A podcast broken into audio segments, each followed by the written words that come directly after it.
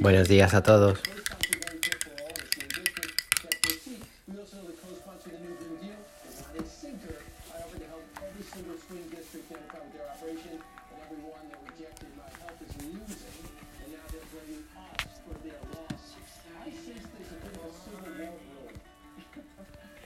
Esto va de Honduras hoy.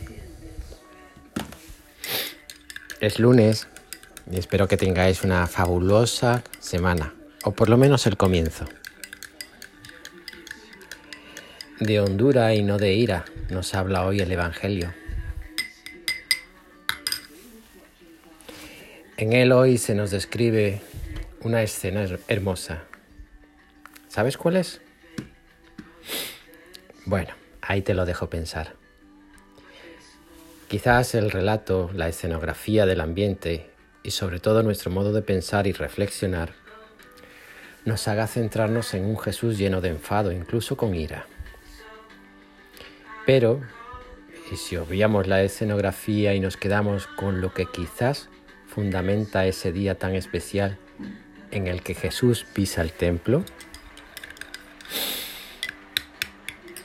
De forma frecuente el que busca a Cristo lo hace a la manera de los hombres, como es normal, y en ella a la pobre manera en la que cada uno ha crecido y vivido. Así es normal que abracemos los brazos, abramos los brazos físicamente a ese Cristo hermoso que cuelga del retablo de la iglesia, ¿verdad? Que podamos visitar por costumbre o porque necesitemos especialmente ese día de Él. Así es normal que meditemos la palabra que cada día nos regala Dios en una más que caricia por revelarnos una realidad humana destinada a la divinidad. Así es normal nuestra oración y nuestra actitud de intimismo sea tan especial y tan aparentemente fructífera, fructífera que nombramos paz a ese estado o momento en el que oramos. Y así, y esto es normal por desgracia, pasados esos momentos de intimismo, de abrazo al Cristo, de meditación de la palabra, nuestra vida en nada refleje ese abrazo, esa reflexión, ese intimismo con Cristo. Y es que está tan lleno nuestro corazón de aquello que no trasciende, que no perdura, que frivoliza hasta lo más sagrado, que no debiéramos sorprendernos de que al pregonarnos como cristianos, los demás hagan una mueca mezcla de asombro y hasta asco. Cristo no habita en ti. No habita en ti en la medida en la que asumes que esa habitación de Él en ti es más profunda, es más profunda cuanto más de ti pones de ti de este mundo. Ritos, costumbres, tradiciones y lo que es más peligroso para nuestra alma, la ideologización de la relación con Dios. Convertimos el espacio dedicado desde el mismo momento en el que fuimos soñados a, a, Dios en una estridente sala en la que hemos hecho de nuestro pensar un rabino orgulloso de la visión que observa ante él. Formas y modos, leyes y muros, y una breve reseña a un pequeño Dios, convertido en arlequín de una iglesia ruidosa y estridente, de un corazón, el de cada uno, ruidoso y estridente. No hay hondura suficiente para que Dios entre en ese pequeño templo llamado corazón y diseñado para albergar a un amor que desbordaría cualquier ánfora.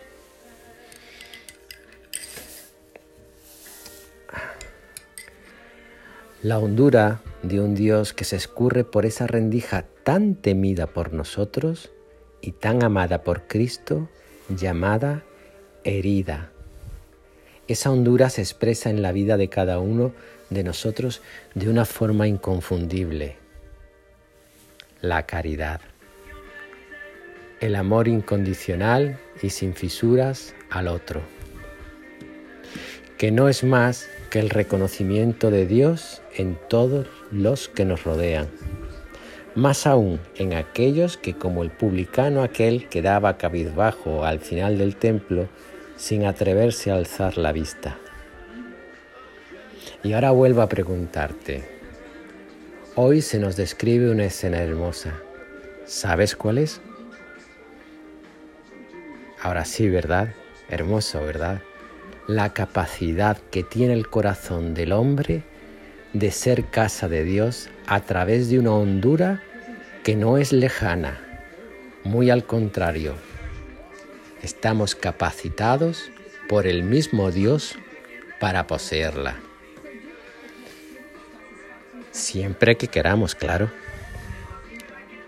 La hondura en Dios hará que nuestro día a día sea expresión de un costumbrismo,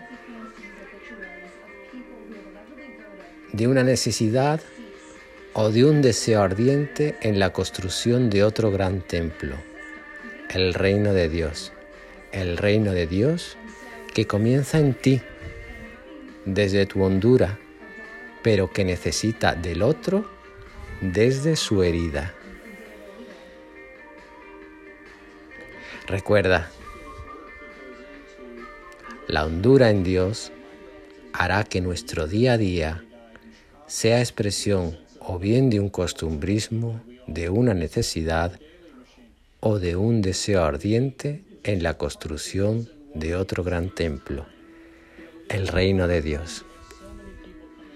De ti, de mí, de nosotros depende. Ánimo, os quiero mucho.